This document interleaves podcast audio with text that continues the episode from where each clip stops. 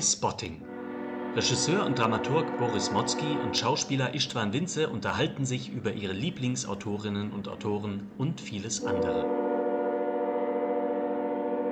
Herzlich willkommen, endlich wieder eine neue Folge Playspotting, die erste herbstliche, aber dafür ist es noch ganz heiß. Heute beschäftigen wir uns auch mit einem der ganz großen Dramatiker, Istvan Lütwin. Wir beschäftigen uns mit Ödön von Horvath. Ja, du kannst es natürlich auch richtig aussprechen. Man hört, das ist natürlich der ungarische Klang, der da in dem Namen ähm, steckt. Horvath wurde im damaligen Österreich-Ungarn geboren, 1901. Die Stadt kannst du wahrscheinlich auch besser aussprechen als ich. Sushak, glaube ich. Äh, müsste man jetzt aber auch mal äh, jemanden fragen, der des, des Südslawischen mächtig ist. Das gehört heute einfach zu Rijeka. Ja? Das ist Genau. eine wunderschöne Küstenstadt, gerade Ja. Kulturhauptstadt Europas gewesen letztes Jahr. Leider in der Corona-Epidemie ein bisschen untergegangen. Aber er ist dort geboren, alte Hafenstadt, KUK-Hafenstadt. Ja? Sein Vater ist Diplomat gewesen, ungarisch-kroatischer Abstammung wahrscheinlich. Und Horvaths Mutter war aber eine Deutsch-Österreicherin. Dadurch hat er trotz dieses ungarischen Namens eben vor allem Deutsch gesprochen und auch Deutsch geschrieben. Ja. Und Er ja, hatte auch die ungarische Staatsbürgerschaft, aber es gibt dieses Zitat, meine Muttersprache ist die deutsche. Und nur ganz kurze Ergänzung, hat gar nicht jetzt so viel mit Horvath zu tun, aber das, äh, dieses Zuzak, oder wie man es auch sagt, das, war, äh, das gehörte zwischenzeitlich dann auch in den 20ern zu diesem Freistaat Fiume. genau. Äh, Da müssten wir eigentlich mal eine eigene Sendung, äh, Sendung drüber machen im Rias Hörfunk. Nein, weil das ist ja dieses, dieser bekannte, absurde äh, in dem Gabriele D'Annunzio da Ah, ja. seine, seine abs- absurden Orgien gefeiert Ja, hat. Und ja. das ist so ein lasterhafter, gleichzeitig libertinärer, aber dann doch äh, faschistischer oder vorfaschistischer Staat wurde. Ja. Nur so am Rand ist ganz interessant. Stimmt, genau. Genau. Es ist ja einfach, es ist ja auf der anderen Seite von Istrien als Triest. Und Triest ist ja genauso ein Freistaat auch gewesen in der Zeit. Auch weil es ja ein Gebiet ist, was, wo unheimlich viele Völker äh, immer schon nebeneinander gelebt haben, sozusagen. Es gab gar keine Mehrheiten in, sowohl in Triest als auch in, in Fiume, was dann später eben Rijeka genannt wurde. Also Italiener, äh, Kroaten, Serben, Ungarn, äh, alle möglichen Völkerschaften haben da einfach gewohnt, weil das eben beides auch so wichtige Küstenstädte sind in der Adria. Ja, wir schweifen gar nicht wirklich ab, nur scheinbar, weil man kann das wirklich ein bisschen alles mitdenken, wenn man eben darauf wieder kommt, was der Horvath für ein Menschenkenner war. Und das drückt sich in seinem Werk aus, dass für ein äh, feiner Menschenbeobachter und eben auch ähm, verschieden, also Menschen verschiedenster Couleur, verschiedenster Milieus, ähm, auch wenn er dann auch als einer der wichtigen Vertreter dieses Volksstücks oder äh, neuen Volksstücks, kritischen Volksstücks. Wir haben ja schon mal über die Renaissance dessen in den 60ern mit Krötz und Sperr und Co. geredet. Und äh, Horvath gehört eben zu den ersten, die in den 20er, 30ern das, dieses Genre sozusagen mitentwickeln.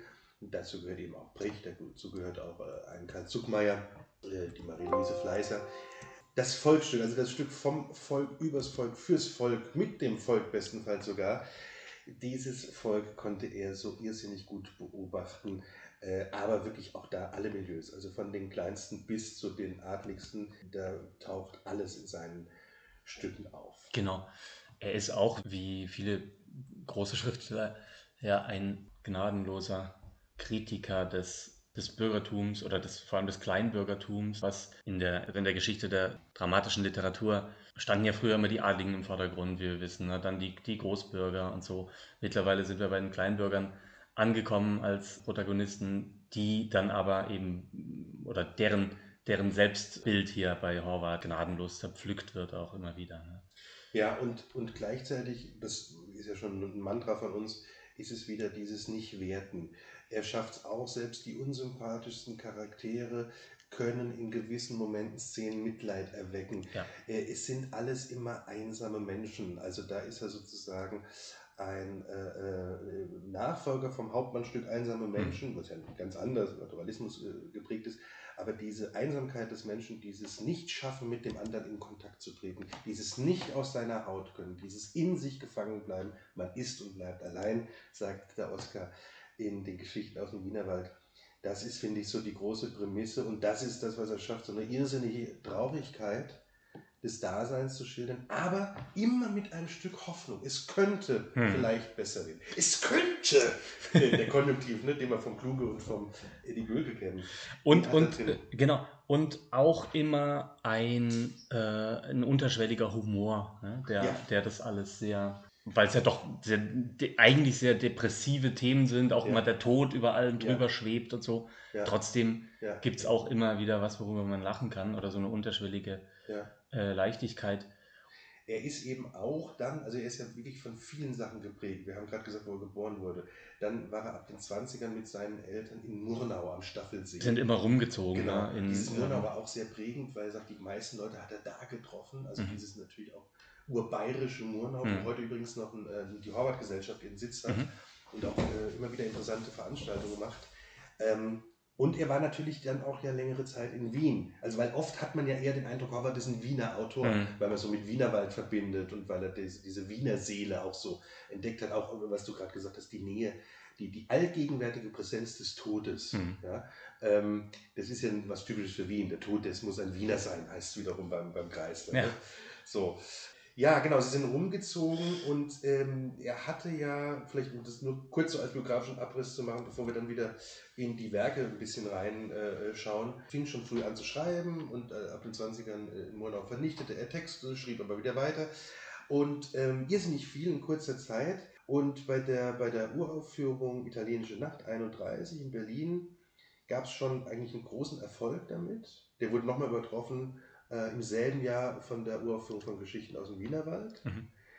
Und es gab auf Anregung von Zuckmeier den Gleispreis. Also eigentlich wirklich ein super ähm, Start Ja, und. Ruhm, Ja. der aber durch die Nazis sofort zunichte gemacht wurde, die sich natürlich in den Parodien, die Horvath auf Nazi-Charaktere gemacht hat, so ähnlich wie das übrigens Zuckmeier im Fröhlichen Weinberg auch auf Mhm. Burschenschaftler Mhm. vor Nazi-Charaktere Mhm. Mhm. gemacht hat, äh, die haben ihm das gründlich äh, verdorben, sodass dann eben auch die Uraufführung, glaube liebe Hoffnung, die auch noch geplant war in Berlin, dort nicht stattfinden konnte. Und Horvath ging nach Wien, war da längere Zeit und ging dann Nach Paris. nach Paris, wo er auch, und das ist ja, ähm, das ist auch wie eine Horvath-Erzählung, äh, stirbt aus einem so unsinnigen Grund und gleichzeitig ist es natürlich so eine, so eine tragikomische, komisch in Anführungszeichen, aber Hm. Begegnung wie aus einem seiner Stücke. Er ist verabredet mit Robert Siodmak, damals schon äh, in Hollywood tätiger Regisseur. Und sie sprechen über eine geplante Verfilmung eines seiner letzten Werke, nämlich Jugend ohne Gott, Hm. der große Roman von ihm, der eben auch die Nazi-Herrschaft, das Zeitalter der Fische voraussieht. Mhm. Und sie sprechen 38 darüber, dass Siodmak diesen, äh, diesen Stoff verfilmen will. Und es windet draußen schon so ein bisschen. Und Siodmak sagt, als sie äh, sich auflösen, äh, soll ich dich nicht nach Hause fahren? Ich bin im Auto da. Und Horvath sagt, nee, ah, ich bin so ein bisschen abergläubisch, ich laufe lieber zu Fuß. Ja, Und wird dann von einem herunterkrachenden Ast auf den Champs-Élysées erschlagen. ja, tragische, Ja. also wirklich antike. Tragik da Ja. fast. Und es gibt, ich muss mal gucken, ob ich das finde, von Traugott Krischke, so eine wunderbare Beschreibung von Horvaths Tod. Habe ich jetzt, glaube ich, nicht so schnell. Aber er beschreibt es so, der Ast, also ungefähr, der Ast kracht runter, ein Kind steht noch auf der anderen Straßenseite, es regnet, Horvath ist tot. Also Hm. das hat die Lakonie äh, ähm, und, und diese ja, Tragik eben wie, wie aus einem seiner Stücke. Mit erst 37, 1. Juni Ja. 38 Ja. kommt Horvath ums Leben.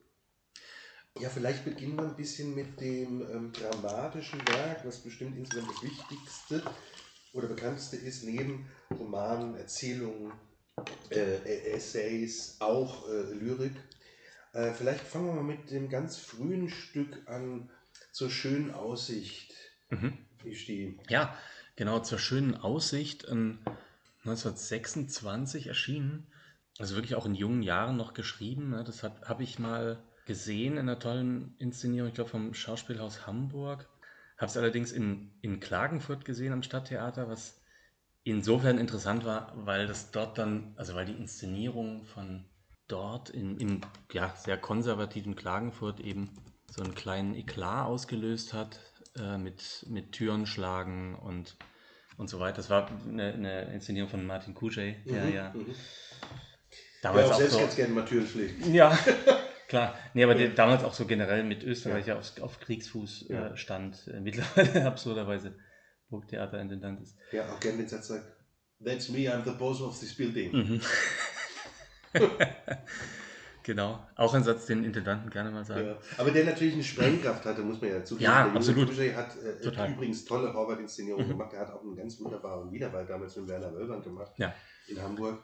Also der hatte da schon, das konnte er in seiner, wenn man es vielleicht ganz kurz beschreiben will, äh, Kuge hatte ja immer so eine, so eine Schnitttechnik, die Szenen mit kurzen Plex abzutrennen, sehr konzentriert zu machen, sehr dunkel alles ja. zu leuchten sehr auf die Schauspieler zu setzen und hatte natürlich dann oft tolle Ensembles und dann hatte das eine, äh, das eine große Kraft. Ja, ja, absolut, genau. Und also das, das Setting ganz kurz ähm, von dem Stück, das ist eben ein, ein richtig abgeranztes, äh, runtergekommenes, ja, so eine Art Hotel, was wirklich seine, seine besten Jahre weit hinter sich gelassen hat, wo aber ein Haufen seltsamer Halbweltgestalten noch mhm. drin dahin vegetieren oder äh, rumlungern sich betrinken, irgendwie bezahlt keiner, also die, die leben da alle und der, der Hotelbesitzer, ja, steht eigentlich wahrscheinlich schon seit längerer Zeit auch immer wieder kurz vor der Pleite. Und da rein kommt dann eine junge Frau, die Christine, die ehemalige Geliebte von dem Hotelbesitzer, die auch ein Kind von ihm bekommen hat und ihn immer wieder eben um Geld gebeten hat für das mhm. Kind, was er aber dann ihr nicht geben wollte oder konnte. Und der hatte natürlich Angst, dass, dass sie da jetzt äh, kommt, um ihm da Alimente abzunehmen. Und macht dann mit seinen Kumpels, diesen anderen seltsamen, abgerissenen Gestalten, die bereden dann eben, dass sie, dass sie ihm helfen und äh, dann alle behaupten, dass sie irgendwie was mit dieser Christine gehabt haben und dass das Kind, dass es gar nicht so sicher ist, ob das Kind von ihm ist und so weiter. Und ähm, ganz am Schluss kommt dann aber raus, dass äh, als Pointe sozusagen, dass Christine mittlerweile ja, Millionärin ist, sehr reich ist und dann sind plötzlich alle wieder ganz freundlich zu ihr und wollen natürlich gerne an diesem, äh, an diesem Reichtum teilhaben, aber dann geht sie, also dann verlässt sie eben dieses Hotel und diese, diese absurden Gestalten. Es sind ganz früh, äh, wenn ich gerade einhaken darf, sofort eben schon ganz viele wichtige Themen Horvaths drin. Sachen, die wir im Wienerwald finden, die wir bei Glaube, Liebe, Hoffnung finden. Die Frau, äh, die von der Gesellschaft bedrängte Frau, auf dem Weg, kann ich mich davon befreien, emanzipieren oder nicht. Mhm. Die Marianne im Wienerwald versucht es, scheitert daran. Die Elisabeth in Glaube, Liebe, Hoffnung stirbt daran. Hier ist es noch mit mehr Hoffnung verbunden, ja. wie du gerade beschrieben hast, wunderbarerweise. Und äh, es ist, ähm, also es ist diese, es sind diese einsamen Menschen drin, ist aber auch diese Bedrängung der Gesellschaft gegen den Einzelnen oder die Einzelnen. Es ist eine starke Frauenrolle übrigens, Robert hat ganz starke, tolle, ja. tolle Frauenrollen geschrieben. Und die Männer sind, äh, sind jetzt auch nicht Parodien, sie sind auch traurige Würste sozusagen. Mhm. Aber. Und ich erinnere mich, ich habe eine irrsinnig tolle Inszenierung davon gesehen von Marthaler, mhm. Schauspielhaus Zürich ja, das damals. Gut und, da, ja, und das war eine Besetzung, Matthias Matschke, André Jung, Olivia Grigoli, Uli Jegi, also diese ganzen ja. Stars, die, die in, der, in der großen Marthaler-Zeit sozusagen bei ihm waren. Und das war, äh, wie du dies ja auch vorgestellt hast, bei Marthaler natürlich eine sehr musikalische Inszenierung. Äh, da, dazu ähm, bietet Horvath auch viel Stoff. Der mhm. hat oft auch viel Musik schon eingeschrieben. Total, Bei Wienerwald ja. finden wir jede äh, Partitur, die da erklingen soll, jedes Walzers, ähm, jedes Menuetts, jedes, jedes äh, Songs sozusagen ja. als Vorschlag drin. Und das war dann natürlich bei Martin bei der Aussicht auch sehr musikalisch, sehr gedehnt. Ne? Also ja. Martin der, der große Regisseur der Langsamkeit. Und gleichzeitig voller Slapstick. Was auch übrigens beim Horvath sich anbietet, das schreit nicht danach, aber ja. zu sehen, wo man sagt, das kann man total in Slapstick ziehen. Ja. ich erinnere mich noch, dass der, dass der äh, äh, Matze Matschke damals als Max eine irrsinnig lange Nummer hatte, wo der sich irgendwie Schuhe und Socken mhm. ausziehen wollte. Also eine typische clowneske Nummer, die aber, man kann sich ja vorstellen, ne? also ja. bei, bei, bei Martha da wirklich zehn Minuten ging, ja. wo auch nichts mehr geredet wurde ja. irgendwann und der fiel hin und der, der, der, Strumpf ging nicht aus und der verhälterte sich. Und, so, und es ist jetzt neben der Nummernhaftigkeit, ich, ich stehe ja so auf sowas, finde sowas geil, mhm. ist es aber natürlich auch wieder das Sinnbild, ich komme nicht aus mir raus. Mhm. Ich, ich, ich, ich komme nicht aus meiner Haut raus, ich komme nicht gegen die Natur an, ich komme nicht gegen mich selbst an. Ja? Also es ist so ein Sinnbild der, ähm, ja, der, der Erbarmungslosigkeit des menschlichen ja, Daseins. Total. So. Ja, und die, die Howards Stücke haben ja auch tatsächlich was Nummernhaftes, also ja. die in der Szenenfolge. Und das ist auch natürlich die die Zeit und auch die Verwandtschaft sicher zu Brecht. Ja. Na? Und genau, wie du gesagt hast, äh, also die Lieder, die, die Walzer oder die Schlager damals ja, ja auch, ne? und Songs ja. dazwischen, das ist schon wirklich auch Verwandtschaft einfach mit sowas wie der Dreigroschenoper oder so. Ja. ja. Auch wenn, also natürlich nicht direkt jetzt fürs Stück komponiert ist, aber eben dieses musikalische und und, ähm, und, teilweise auch was ja, also jetzt kommen, aber es kann man wirklich, glaube ich, immer wieder so einblicken, die Sprache von Horvath ist ja, ja. So toll, die lieben wir beide. Ähm, die hat ja was, was der Krötz später fortführt, also die hat natürlich dieses überhöhte, künstlich, mhm. ins Künstliche überführte Dialektale mhm. plus Idiome, Sprichworte eben. Kalendersprüche. Äh, Kalendersprüche, ja. genau. Ausschnitte aus Lyrik, wo man aber nicht mehr weiß, wo das herkommt. Also nee. Also so ein zitathaftes Sprich aus der Werbung. Total, so äh, auch falsche ja, Zitate falsche oder Zitate, ab, falsch ja. abgewandelte Zitate. Manchmal. Also wir haben das gestern gemerkt, gerade wir sind ja gerade in Endproben zu Glaube, liebe Hoffnung, was der Jan Friedrich macht in einer tollen Konzeption bei uns. Und ähm, es gibt so eine Stelle, da wird, also da liegt komme später ja nochmal auf, auf den Inhalt des Stückes, aber jedenfalls da liegt das titelgebende, äh, titelgebende Quatsch, also die, das Paar Elisabeth und der Schupo liegt im Bett und es klingelt plötzlich. Und der Schupo hat natürlich Angst, wer ist das jetzt? Und er hört schon, das ist auch äh, irgendwie sein, sein Chef. Und er sagt, ausgerechnet Bananen. Was damals ein Schlager war. Ausgerechnet ja, ja. Bananen, was nichts mit der Situation zu ja. tun hat. So, er will wahrscheinlich was sagen wie ausgerechnet jetzt, Potsblitz, Scheiße, keine Ahnung. Und er sagt ausgerechnet Bananen. Und da steckt schon wieder dieses, also was ja auch die Figuren alle wollen in diesem, in diesem äh, ähm, äh, Horvath nennt es ja den Bildungsjargon, mhm. sie wollen versuchen, besser zu sprechen, genau. als sie können. Ja. Und dadurch ist es natürlich von außen betrachtet uns abwechselnd traurig, weil sie dadurch ganz viel Fehler machen und dadurch die Kommunikation halt noch viel schwieriger wird. Ja, genau. Ja. ja, es ist ja auch also sozial jetzt nochmal geschaut, diese Zwischenkriegszeit, ja, wo ganz viel Elend geherrscht hat und Menschen da durchaus nochmal eine Klasse abgestiegen sind und ja auch diese, diese KUK-Monarchie komplett zerfallen ist, ja, was, was er ja, was Horvath ja als junger Mann eben erlebt hat diese ganzen Länder dann plötzlich irgendwie alleine dastanden in ihrem Nationalismus, aber gar nicht wussten, äh, was sie, was sie damit anstellen, auch gar keine alleine, gar nicht die Wirtschaftskraft hatten, um da alleine zu existieren. Und äh, es gibt hier, es gibt bei, bei zur schönen Aussicht gibt es eben so eine, eine ältere Dame, so eine Halbweltdame, also wahrscheinlich eine gealterte äh, Prostituierte, die auch in diesem Hotel da immer wohnt, die den wunderbaren Satz sagt, äh, ich bin eigentlich ganz anders, aber ich komme nur so selten dazu. Ja, ne? Das ist ja einer, der auch der immer wieder gern zitierten ja. Sätze vom Hobbit, weil er natürlich auch auf ihn äh, passt, wie auf die Figuren. Ja. Das, das geht ja bis zur Rezeption bei Udo Lindenberg, äh, ne, der, der, der, das vertont hat, bis zur Rezeption übrigens auch bei Jan Delay, der mhm. das in einem, in einem Song ja auch drin hat. Aber da sieht man eben, wie kräftig diese Sprache in ihrer auch teilweise Fragmentarisierung, äh, Ellipsenhaftigkeit, lyrischen Andeutungen, Klischeehaftigkeit dann auch wieder, ja. wie kräftig die eben bis heute ähm, strahlt und was sie alles beschreibt. Ja. Wollen wir zum nächsten Stück kommen? Das müssen wir, glaube ich, gar nicht so ganz ähm, ausführlich machen. Ist, glaube ich, interessant aber zu sagen, die italienische ja. Nacht eben 31 ein erster großer Erfolg. Die italienische Nacht wurde dann ganz lange Zeit nicht wirklich viel gespielt, also was natürlich erstmals mit der mit dem Verbot der Nazis so zu tun hatte. Mhm. Aber auch nach dem Krieg war das eher so ein bisschen in Vergessenheit geraten. Es gab eine äh, wohl legendäre Fernsehfilmfassung von Michael Kehlmann, der, der Vater von Daniel Kehlmann, mhm. der ja wirklich sehr viel Josef Roth, äh, Horvath, mhm. Schnitzler toll mhm. inszeniert hat, der auch einen schönen Wiederwald gemacht hat. Der hat die italienische Nacht gemacht äh, in den 60ern. Und das ist heute noch bekannt, weil das eine der ersten frühen Rollen vom Helmut Fischer, unser Monaco-Franze war, der da den jungen Nazi spielte. Ja. Und die italienische Nacht wird jetzt natürlich in Zeiten des Rechtsrucks äh, der letzten Jahre, wird jetzt vermehrt, äh, eigentlich erst so wirklich so seit zwei, drei Jahren wieder auf den Spielplan genommen. Äh, Calixto Pieto hat da wohl eine große Inszenierung in Stuttgart gemacht hm. draus. Hm. Ähm, es wird äh, viel diskutiert. Das Stück äh, schildert eigentlich in einem Dorf eben, kann man kurz zusammengefasst sagen, das Hereinbrechen des aufkommenden Faschismus hm. in der Dorfgesellschaft und die muss sich dagegen behaupten, wer ist Mitläufer, wer ist glühend davon empfangen und wer stellt sich dagegen. Ja. Und das alles in einer Nacht.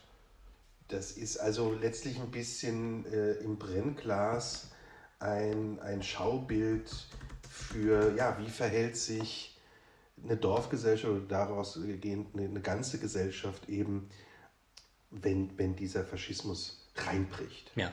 Absurderweise äh, wurde ja aufgeführt am Theater am Schiffbau am 31, wurde das Stück dann in Wien von Oskar Siemer, der ja sehr dem Faschismus nahestand, so ein großer Schauspieler, den man heute noch so aus 50er Jahre Lustspielen kennt, in einer entpolitisierten Fassung auf die Bühne gebracht.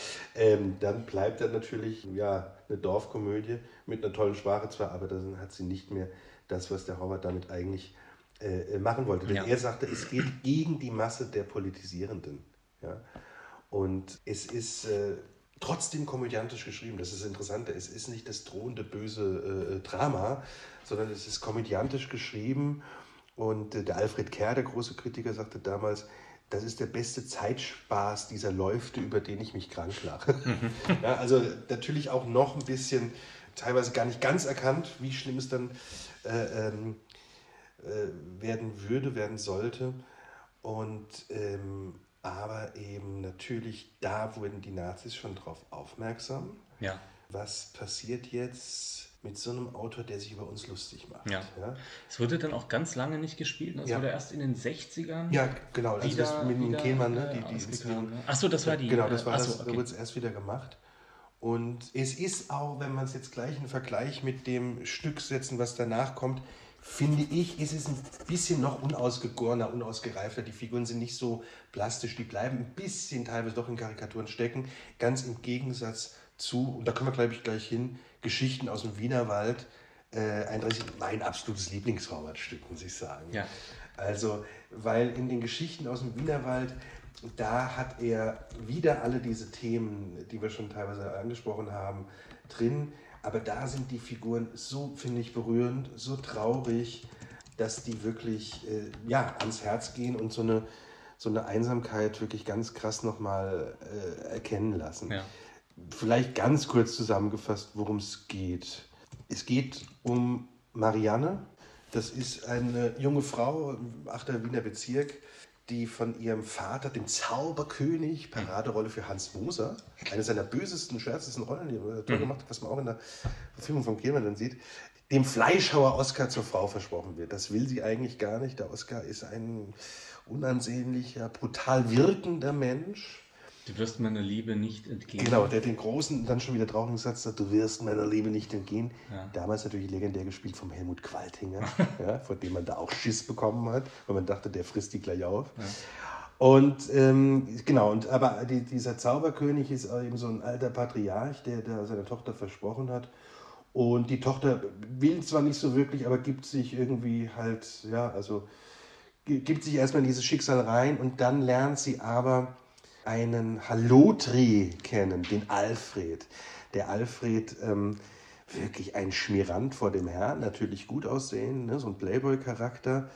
Und ähm, der, ähm, ja, muss man sagen, macht sich ran an die Marianne und wie es oft so ist, sie verliebt sich richtig in ihn. Und zwar so, dass sie auf der Verlobungsfeier in der Wachau, dass sie an der Donau eben, dass sie, dass sie mit dem entdeckt wird und dann auch gesteht, ja, ich liebe den Alfred, ich will nicht den Oscar heiraten. Und der Vater verstößt sie, er verstößt sie und es kommt eben ja, zum großen, großen Eklat. Und das Stück springt jetzt ein Jahr später und wir sehen Marianne und Alfred in einer kleinen Wohnung. Die Liebe ist von Alfreds Seite komplett weg.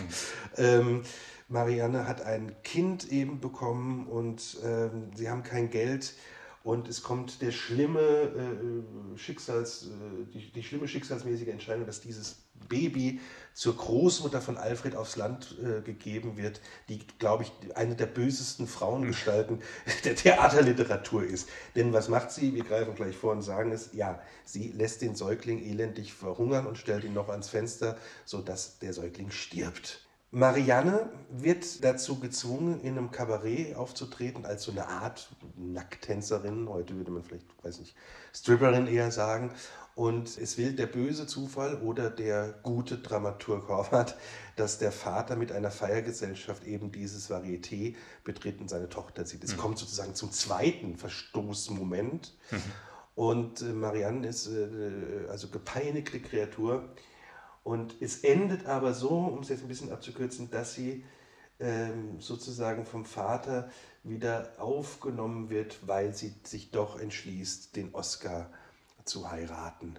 Du wirst meiner Liebe nicht entgehen, er sollte Recht behalten. Er ist aber auch eine traurige Figur, der den anderen großen Satz bringt, man ist und bleibt allein. Der mhm. merkt, dass er nicht aus seiner Haut kann. Und was ich jetzt vergessen habe, und dann äh, machen wir wieder eine kurze Pause, es ist ein Stück von ganz vielen noch tollen Typen. Ja. Da ist eine Nazi-Parodie der Erich drin, der da zu Besuch kommt. Ein junger Deutscher, ne? ja, das, äh, genau. Äh, bei Italienische Nacht gibt es ja auch, also ja. gut, das ist in, in Bayern, aber da, da gibt es ja auch so einen Norddeutschen, der da ja. So diese, diese Nazis repräsentiert. Äh, und das fand ich auch schön, das habe hab ich, glaube ich, der, bei Schnitzler oder so schon mal gesagt, dass ihr da den den Deutschen mit dem Österreicher ja. besetzt habt. Ja, stimmt, ja, genau. Der, der KD Schmidt hat das ja vor hm, auch schon wieder zwei, drei Jahren bei uns mhm. gemacht, weil ich in einer schönen Inszenierung, wo die alle sehr, auch sehr puppenhaft, marionettenhaft, mhm. so ein bisschen stilisiert gespielt haben. Ja, aber es sind wunderbare Typen, wunderbare Figuren. Ja. Diesen, diesen alten Rittmeister, der ja. auch wahrscheinlich das gar nicht verkraften kann, dass es diesen Staat nicht mehr gibt und diese Armee nicht mehr gibt, ja. äh, für die er ge, ge, gedient hat. Ne? Ja, das steht irgendwie, glaube ich, drin oder, es, oder ist es in der mit der Grandezza, mit der Grandezza längst vergangener Tage ja. behaftet und der auch wirklich genau nicht mehr in die Welt passt. Ja. Und es gibt natürlich, und das ist wiederum die ähm, andere ganz große Frauenrolle, es gibt natürlich die Trafikantin, mhm. die Valerie, die auch zwischenzeitlich mit dem Alfred was hat, die ja, mit dem Rittmeister auch immer mal so ein bisschen posiert, die eine schon ja, man könnte sagen, sie ist die alt gewordene Marianne, die eben es auch nicht geschafft hat, aus der Gesellschaft auszubrechen mhm. und die darüber sehr hart und zynisch und auch auf ihren Vorteil bedacht ist. Äh, ganz kurz, äh, eine, eine, Trafikantin, vielleicht nochmal für die deutschen Ohren, ist eine Kioskbetreiberin, ja. würde man vielleicht genau. sagen. Genau. Und es ist, es ist so schön. Es ist übrigens auch ein, ein Stück, was ganz toll, finde ich damals schon im Vergleich, was später der Krötz macht, der war es ein bisschen derber dann, Stadt-Land macht. Mhm. Denn wir haben immer wieder dieses Bild Wien, äh, 8. Bezirk, ne, Straße im 8. Bezirk. Und wir sehen auch immer so ein Straßeninterieur oder können wir so zeigen, wenn wir es so inszenieren wollen, aber ja. es ist so angelegt, dass wir eben sehen, der Rittmeister kauft die Zeitung bei der Trafikantin, es kommt jemand anderes und kauft Zigaretten bei der Trafikantin, ähm, es spielt oben, äh, es ist das Geschäft vom, vom Zauberkönig, der ja so Puppen und Spielzeug mhm. verkauft, deshalb heißt er eben Zauberkönig. Oben drüber spielt immer eine unbegabte Schülerin Klavier, auf die der Zauberkönig immer scharf ist. Also wir haben gleich so ein Stadtpanorama und dann wechselt das ja eben zu dieser äh, eigentlich geplanten Verlobungsfeier an die Donau, an der schönen blauen Donau. Natürlich erklingt dieser Straußwalzer. Und äh, es erklingt auch der andere Walzer, deshalb heißt das Stück so, ja, Geschichten aus dem Wienerwald, wobei der Horvath Wiener und Wald auseinanderschreibt. Das ist jetzt was für uns Obernerds, während der Wienerwald Walzer zusammengeschrieben ist. Warum erwähne ich es aber? Weil dieses Stück, jetzt haben wir es ein bisschen zusammengefasst, ein riesiger Skandal wurde zweimal. Erstens bei der Uraufführung 31, weil da natürlich auch die Nazis sich in dieser Nazi-Parodie entdeckt äh, hm. haben mhm. und angegriffen, zurecht gefühlt haben. Ähm, aber es gab noch einen größeren Skandal, als das Stück, ich glaube 48, nach dem Zweiten Weltkrieg mhm. in Wien erst aufgeführt wurde. Die Wiener sind ausgeflippt. So sagen wir doch nicht. Weil sie dachten mit dem Titel Geschichten aus dem Wienerwald, das ist ein heiteres, operettenhaftes ja. Straußwalzer Lustspiel genau. ja. und kriegen dann eben die Einsamkeit und auch Erbärmlichkeit und auch Fratzenhaftigkeit dieser ja. Gesellschaft vorgeführt. Und Verlogenheit. Ja. Also es gab einen großen, heute würde man sagen, Shitstorm gegen den ja äh, leider schon gar nicht mehr lebenden Autoren. Und äh, es war dadurch in Wien ein großer Misserfolg. Mhm. Ähm, es war äh, gleichzeitig bei der UA in Berlin auf Kritikerseite und Kollegenseite ein Riesenerfolg. Mhm. Erich Kästner war ein ganz großer Fan mhm. und hat beschrieben, wie gut der Horvath das eben äh, macht, wie, wie, wie toll er die Gesellschaft beobachtet und dieses, also was ja auch Wien hat, ne, das interessiert uns ja, glaube ich, auch immer wieder an Wien, wenn wir über Schnitzel so reden, ja. dieses, da ist immer noch die alte Zeit die alte Welt drin und man kommt nicht aus ihr raus, gleichzeitig ist es museal, gleichzeitig ist es auch verkrustet mhm. und das Neue wird nicht richtig reingelassen, kommt aber total ist auch aber trotzdem rein, auch da, ist auch genau. da, ne? ja. genau. Ja, der, der Wienerwald ist, ist tatsächlich so mein Lieblingshorvath, weil der das, finde ich, alles vereint an Themen und gleichzeitig in der Figurenzeichnung so, so irrsinnig stark ist. Es gibt äh, natürlich dadurch viele, viele Inszenierungen. Es gibt die alte vom, vom Kehlmann äh, Fernsehfassung, übrigens mit Helmut Lohner als Alfred, ja. der eine ganz tolle Szene spielt, wo der ähm, äh, was irgendwie, der, der ist ja so lamoyant, ne? also dieser Halotri ist dann so lamoyant bei seiner Mutter und Großmutter auf dem Land ja. und sagt irgendwann so, ja, wenn die Frauen immer wieder zu mir kommen, was kann ich denn dafür, wenn ich so, wenn ich so eine Natur habe und flippt dann so aus, ja, also es, es ist super. Ich wollte noch äh, ganz kurz ja. einflechten, es ist so, es ist auch mit so einem Humor geschrieben, also schon ja. auch auf der Ebene der Regieanweisung oder so, weil er ja manchmal schreibt, ich glaube bei den Szenen in der Wachau oder so, äh, im Hintergrund leuchtet die schöne blaue Donau. Ja. Oder, auch wenn da ganz schlimme Szenen dann im Vordergrund spielen, eben spiegelt er da nochmal. Auch das Motto des Stückes übrigens. Nichts gibt so sehr das Gefühl der Unendlichkeit als wie die Dummheit. Hm. Also, wir lassen das mal interpretatorisch äh, vielleicht ganz bewusst offen. Man kann es in verschiedensten Richtungen interpretieren. Die Dummheit des Menschen, ja, äh, vielleicht aber auch als Überlebensmittel, gar nicht nur als ne, Kritik daran. Ja. Also das kann man, wie gesagt, ähm, ah, es, gibt, es gibt so tolle Sätze darin. Und es sind so äh, tolle Szenen, also in allen Horvath-Stücken, äh, wo, hast du auch schon gesagt, aber ich will es noch mal ja. bestärken, wo die Sprache so vorgeführt wird oder ja. wo eben vorgeführt wird, wie, wie man aneinander vorbeireden kann, ja. wie diese Figuren gar nicht mehr in der Lage sind, miteinander zu reden. Ja, und, und dann aber auch wieder was für Subtexte drin sind. Ne? Ja. Äh, also das ist, wenn der, wenn der Alfred die Marianne so anmacht da, dann gibt es auch so eine ganz widerliche, sie wollen doch nicht, sie wollen doch nicht in mich eindringen und er sagt aber doch, natürlich gerade das. Also ja, also es gibt auch diese ganz klar sexualisierten Momente dieser Figuren, die da in der, in der Widerlichkeit auch miteinander reden. Es ist besser formuliert, es ist nicht ganz so gewesen, wie ich es gesagt habe. Aber es ist, ja, also es ist ein, ein, ganz, ganz großes Stück und obwohl es ja sehr in dieser Zeit spielt, finde ich, kann man das heute sehr gut noch machen weil man dadurch eben ja, Menschsein, Dasein hm. sehr gut betrachten kann daran. Ja? ja. So. Vielleicht gehen wir weiter zum nächsten Stück, was auch noch sehr viel gespielt wird und auch äh, bestimmt eines der bekanntesten ist, auch qua Titel Glaube, Liebe, Hoffnung mhm. aus dem Jahr 32. Das, was wir auch gerade hier im Stadtcenter Mainz proben und natürlich durch diesen Titel, das ist ja das Bibelzitat, ne, Korintherbrief ist es, glaube ich. Ne?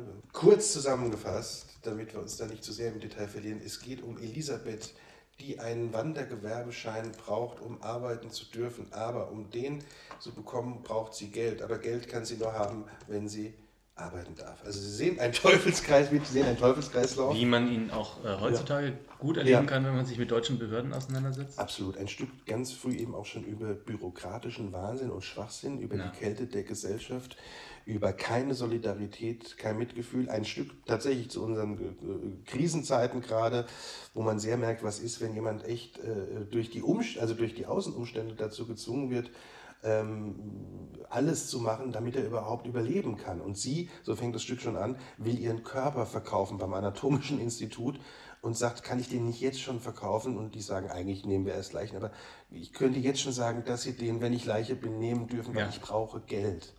Und dann ist es eine Art Stationendrama vom einen zum anderen. Sie reist in Korsetten, heißt es, also eigentlich verkauft sie äh, Miederwaren mhm. und dann, ja, dann macht sie da irgendwie einen Fehler und wird von ihrer Chefin, der Irene Prantl, zusammengeschissen und rausgeschmissen. Und dann verliebt sie sich in einen Schupo, Alfons Klostermeier, der in ihr wiederum die Wiedergängerin seiner gestorbenen Braut sieht, also sich eigentlich auch nur in eine Projektion verliebt ja. und sie danach sozusagen bilden will. Und ähm, auch da schwebt der Tod ja. die ganze Zeit über ja. allen. Ne? Ja, über der, allen, der, Tod äh, ist, äh, ich glaube, das ist auch vom Grischke, das ist so ein äh, Wissenschaftler, der viel über Howard geschrieben hat. Der Tod ist allgegenwärtig, gerade bei Glaube, Liebe, Hoffnung. Das fängt schon so an, dass man sagt, eigentlich, äh, ne, also das, das wird nicht gut enden. Und ähm, also wie gesagt, die Elisabeth ähm, kommt von einem zum anderen hat dann diese Liebe, in die sie sich begibt, die aber auch eher, also ja, sie ist wirklich so eine, also ich mache es jetzt mal ein bisschen übertrieben, aber sie ist fast so, ein, so eine Art weiblicher Wiedergänger vom Wojciech. Mhm. Also nicht vom Milieu, das ist bei ihr unklar, man weiß nicht, ob sie jetzt aus so einem proletarischen Milieu kommt oder ob sie einfach, ähm, also sie sagt ja, ihr, ihr, ihr, Vater ist Inspektor und es wird missverstanden, dass er ein, ein oberer Inspektor ist, aber er ist ja nur ein ganz kleiner äh, ja. Zollinspektor. Und ähm, Genau, aber sie ist eben, sie wird so rumgereicht durch diese Gesellschaft und so bedrängt von allen. Und es endet so, dass sie ins Wasser geht, also sich umbringen will, aber gerettet wird von einem jungen Joachim, der sie rettet und als Lebensretter dann gefeiert wird kurzfristig. Und wir erleben, und das ist übrigens auch ein typischer Horvath-Kniff, dass sie äh, wirklich dann nochmal aufwachen. Wir denken, okay, es ist ein Happy Ending.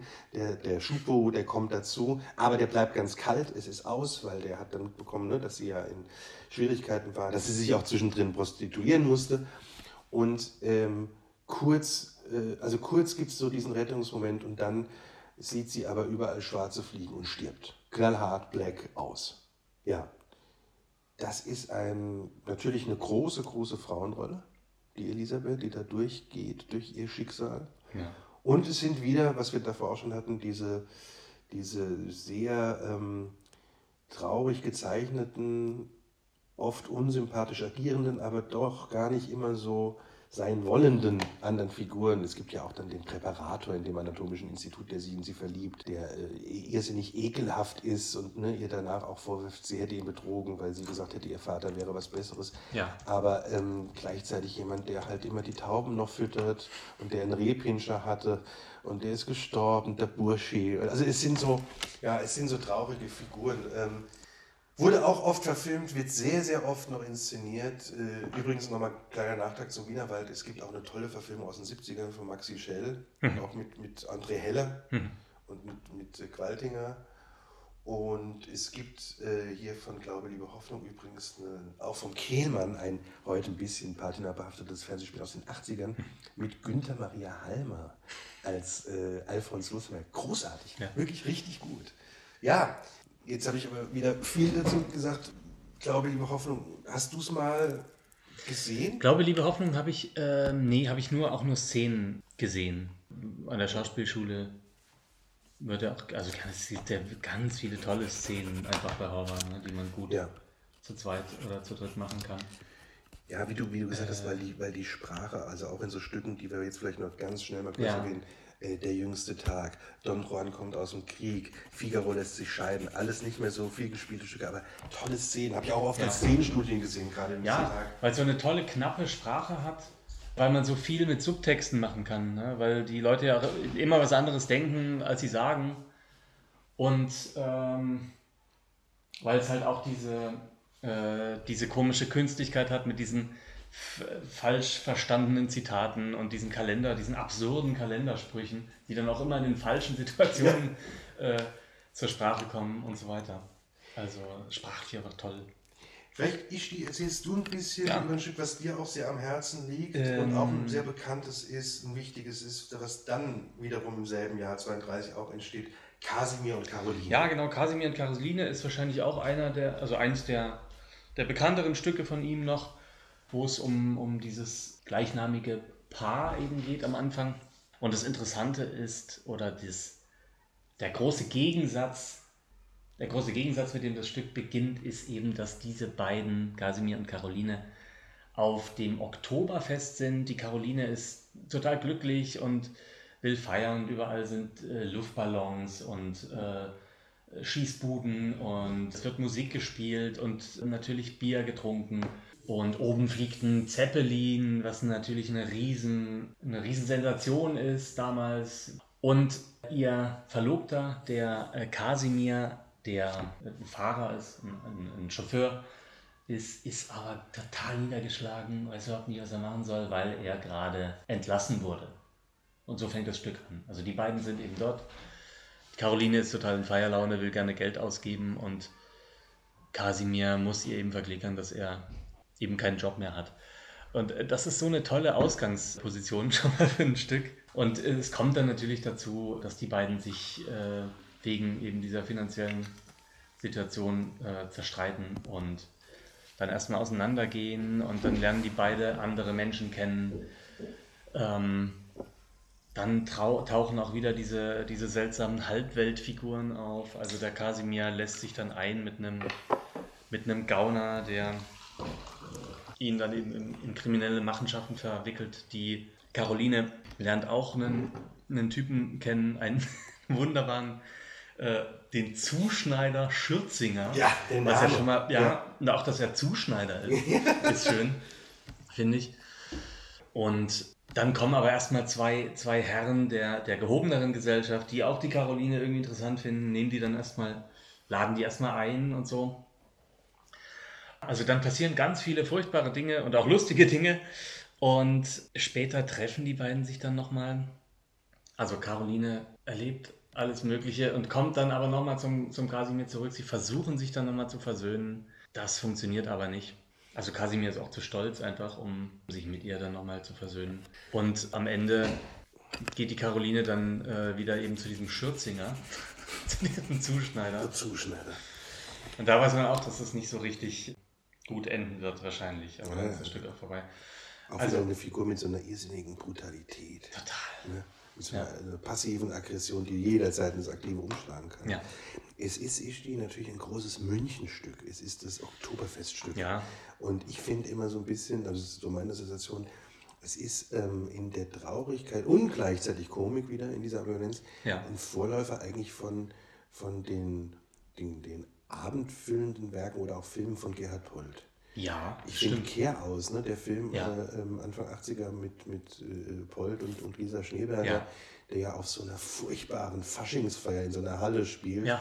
und aber eigentlich davon handelt, dass ein kleiner, also ein kleiner Mann, Hm. in Anführungszeichen, den der Polt spielt, einem Versicherungsbetrüger erlegen ist und den auf dieser Faschingsfeier sucht. Ja. Äh, Nikolaus Barilla spielt das auch wieder sehr lustig. Ja. Und die ganze Zeit merkt, er hat gerade sein ganzes Vermögen verspielt durch unsinnige Unterschriften und er sucht ihn dann in diesem Faschingsgedöns und äh, Besäufnis und Gekotze und Gemache.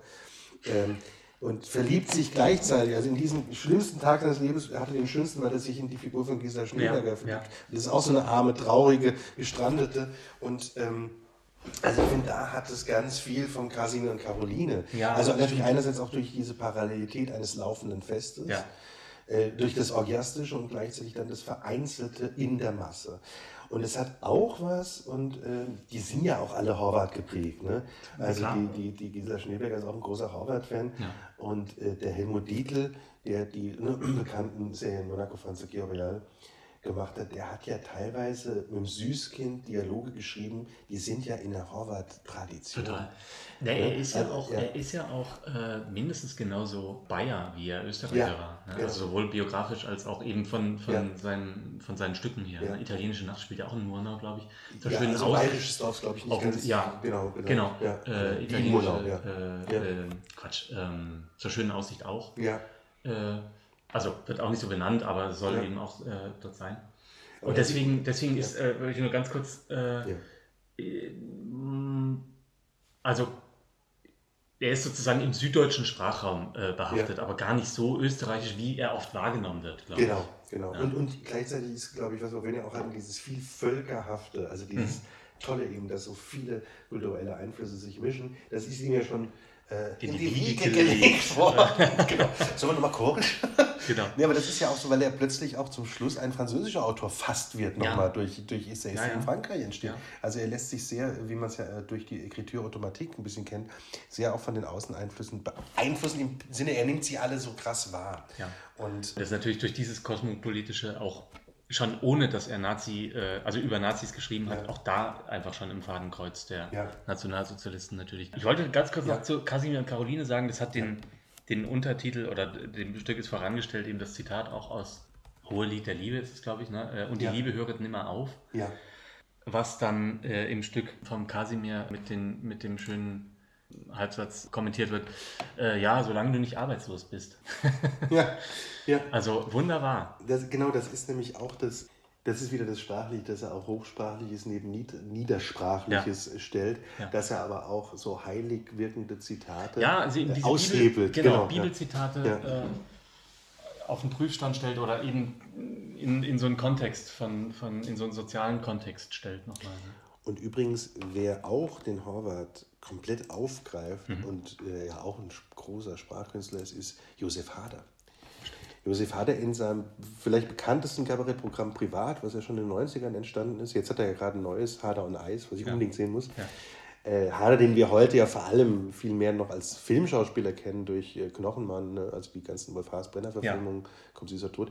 Jedenfalls Hader hat eine irrsinnig witzige Stelle in dem, in dem ähm, Programm Privat, dass er durch verschiedene Wirren, also irgendwie lässt er sich runterspielen nach einem schlechten Auftritt im Kabarett Niedermeyer gerät in die Kanalisation, wird von Scheißtrümmern gejagt und wird irgendwo ausgespuckt und trifft auf einen Ast, der fliegen kann. Und, das, und dann sagt er, wer, wer wissen, er, ich bin der Aus, der damals den Horvath erschlagen hat, ich will es wieder gut machen. Hast du irgendeinen schlechten Schriftsteller, den du mir zeigen kannst? Wow, weil dann saß sie runter auf den. Also jetzt nicht so gut gemacht natürlich wie Hader, aber jedenfalls setzt sich dann Hader auf diesen Ast. Ja. Also die Idee ist, finde ich schon irrsinnig geil und fliegt mit diesem Ast durch die Welt. Und übrigens sagt er, sagt der Ast so, als erstes, wo willst du hin? Und dann, mir ist nichts eingefallen. Ich habe gesagt, nach Lions. Und deswegen sagt er, hm, das ist für unser Podcast natürlich wichtig, dass da ganz komisch, komische Leute unterwegs, ein paar hatten bunte Nasen auf und hm, ein Dom in der Mitte, aber alles so grau. Und dann habe ich gemeint, ah, der Ast hat mich verstanden, ich bin nicht in Leins, ich bin in Mainz.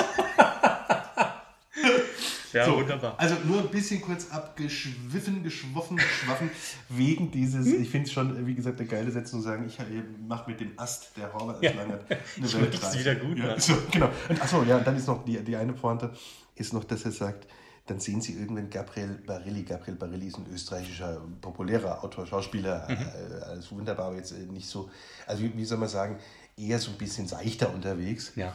Und dann will der Ast sofort auf den runtersegeln. und Hader verhindert es aber in letzter Minute irgendwie so, naja, also eigentlich schon, aber irgendwie darf man dann doch. Ja. Ich hätte, ich hätte äh, so das ist wiederum Karl Valentin, ich hätte so gern mögen, aber ich habe mich nicht getraut.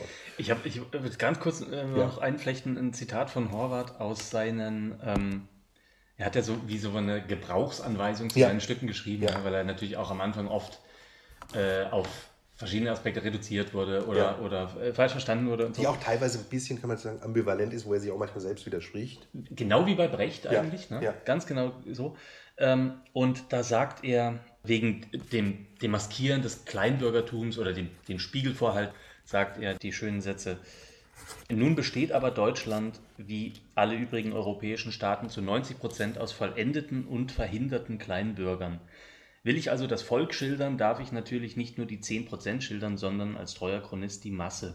Also das ist schon die Kleinbürger in ihrem ganzen Spektrum. Ne? Also ob das jetzt die, die, äh, der, der verarmte Adel ist Ja. oder eben der Zuschneider, der mit Ach und Krach mal zwei Wochen ein Gymnasium besucht hat Ja. oder so. Alle wollen irgendwie Bürger sein oder wollen im Bürgertum sein. Ja. Und sind aber eigentlich weder gebildet, noch haben sie die, die finanziellen äh, Möglichkeiten. Ja, und dadurch können sie auch ihr, ein bisschen pathetisch mal ihre Herzensbildung nicht so reifen lassen, wie sie es vielleicht eigentlich könnten, Ja. wenn sie nicht immer diesen Drang dann hätten. Gleichzeitig hilft der Drang irgendwie doch auch zu überleben. Ja. Und das, deshalb, ne, also jetzt wieder so die kleine Klammer äh, zum Wienerwald. Ich finde, der, der Wienerwald ist eben das Stück, was das alles so, so Mhm. äh, in, in der ausgeprägtesten Form nimmt. Alle sind alle Ja. toll. Ja, ja, ja. Sachen sind alle toll, aber der macht das irgendwie, finde ich, am ausgeprägtesten. Vielleicht kommen wir auf sein letztes Werk, war es, na nicht ganz letztes, es gab noch ein paar Sachen, es gibt äh, dann noch ein paar Fragmente, Adieu Europa zum Beispiel, äh, was leider eben Fragment geblieben ist, auch heute eigentlich irrsinnig interessant, weil es so eine damals ja schon Ja. europäische Krisenbetrachtung ist. Aber das, sagen wir, das letzte eben sehr bekannte Werk, kurz vorm Tod entstanden 1937, ist Die Jugend ohne Gott und das ist auch ein Werk, was ja auch äh, vielfach übersetzt, äh, ähm, verfilmt, äh, gibt sogar als Musical mittlerweile, ich immer so ein bisschen absurd finde bei so Stoffen, was aber auch eben, ähm, äh, der Howard ist, glaube ich, der am ehesten äh, oder immer noch am meisten in Schulen gelesen wird. Weil es natürlich so, ein, ähm, ja, so eine Parabel ist eben auf den Nationalsozialismus. Ne? Ja. Wollen wir den Inhalt kurz raffen, willst du? Also es geht um so einen, um so einen Lehrer, Ja. der schon ja, auch so Mitte 30 oder so, Ja. glaube ich, ist. Ja. Es geht auch über mehrere Jahre, glaube ich. Es geht eben Und- auch um diesen Fall, dass sich ja dieser eine Schüler M, naja, sozusagen pubertär-faschistisch Ja, äußert. Ja? genau. Über People of Color, will man heute sagen. Mhm. So, und er, Die Frage, wie, wie gehst du als Lehrer damit um? Genau, Ne? Und genau. Also was, was versuchst du dieser Jugend ja, oder diesem aufkeimenden Nazitum entgegenzusetzen? genau, und der, und der korrigiert das auch erstmal nicht, weil er sagt, naja, der Schüler ist geprägt von dem, was gerade hier im Land auftaucht Ja. und was die Medien, also die nazi-verseuchten Medien eben behaupten. Ja. Und er erzählt auch, dass er seinen Glauben, da ist er wieder der Glauben im Ersten Weltkrieg durch die Erfahrung verloren hat und dass er nichts mehr Göttliches sehen kann und ne, rekurriert das sozusagen auf diese Jugend, die wohl auch dadurch ohne Gott ist. Ja. Ähm, ja, es ist aber dann so, dass er doch irgendwann sozusagen bekennt, ne, wie er sich äh, dazu verhält, dass Ja. er diese äh, faschistischen Äußerungen nicht gut findet. Und naja, dann kann man sich vorstellen, wie das alles äh, äh, seinen Gang geht. Der Vater dieses Schülers zeigt den Lehrer an bei der, beim Direktor. Ähm, er muss sich dann behaupten und dann geht das Ganze ins Kollegium. Der Lehrer hat Angst vor einer Disziplinarstrafe. Ja. Ähm, ja, es, es geht so. Es ist, ist, natürlich auch in der Klasse wird das diskutiert. Es gibt auch nicht nur diese, diese äh, Faschoseiten, es gibt auch ein paar andere. Ähm, ohne es jetzt äh, komplett durchzudeklinieren, es ist eben eigentlich ein, also hat das interessante Ende, dass der Lehrer sich wirklich sozusagen von diesem System befreit nach Afrika fährt. Ja. ja? Ähm, äh, es hat es ist in dieser Parabelhaftigkeit, wie verhalten sich junge Leute im Kontext zu älteren Leuten, im Kontext zur, zur Geschichte, hat es viel von späteren, ein bisschen populäreren Werken, wie zum Beispiel Die Welle von Morton Blue hm, aus, aus, den 70ern. Ja. Ne? Dieses Experiment, wie verhält man sich, äh, äh, wenn die einen sozusagen die Faschos sind und die anderen die, die in Anführungszeichen gejagten Opfer. Ja? Ähm, und gleichzeitig, deshalb kann man das auch, finde ich, gut in der Schule lesen, diskutieren. Ja, es ist ja. natürlich wirklich so ein sehr zum Diskurs, wie der Diskussion anregendes Werk. Es ist natürlich auch eine Parabel auf das, was in Deutschland ja unterschiedlich lief. Welcher Widerstand, welchen Widerstand gab es? Ne? Es gab den inneren, es gab den geistlichen, es gab sogar den militärischen Widerstand, es gab die richtige, in Anführungszeichen richtige Emigration und die innere Emigration. Mhm. Es gab Autoren wie Kästner, die ja da blieben und weiter schrieben unter Pseudonym, weil sie einfach diese Sprache nicht verlieren wollten. Es gab aber auch andere, die ganz bewusst früh weggingen und von außen, also gegen dieses Faschoreich gearbeitet haben. Ja, und dann ja teilweise noch bis in die 70er hinein ja. äh, ganz, also verschrien waren als Vaterlandsverräter, absurderweise. Ja, absurderweise. Die teilweise ja, also sehen, sehen wir ja bei großen, großen Künstlern wie äh, Fritz Kortner, ja. die es dann schwer hatten, als sie zurückkamen. Äh, Marlene Dietrich, das ganz bekannte Beispiel, die deshalb auch dann wieder ganz schnell wegging. Ja. Ähm, ja, das war der Roman, der verfilmt werden sollte vom Siotmak und äh, mhm. Ähm, Horvaths Tod hat das auch zunichte gemacht. Aber der Roman wurde dann öfter ähm, verfilmt. Tatsächlich hatte der auch nochmal so in den 70ern, also auch so ein bisschen ne, im Zuge von hm. äh, 68er, Aufarbeitung, Aufarbeitung äh, antiautoritäres Verhalten, ja. Erziehung. Eine Renaissance, äh, wurde gleich zweimal in Deutschland verfilmt. Ja, geht aber auch bis ins heutige, kommt immer wieder als Film. Gibt es natürlich auch sehr oft im Theater als dann wiederum Theateradaption und ist, ist, auch, äh, ja, ist auch so ein bisschen eine Summe in der Gesellschaftskritik und in der ähm, Totalitätskritik ist es so ein bisschen ähm, auch eine Summe der Horvatschen Werke. Hm. Vielleicht eine Sache zu erwähnen, weil die auch immer wieder so zitiert wird, das Zeitalter der Fische.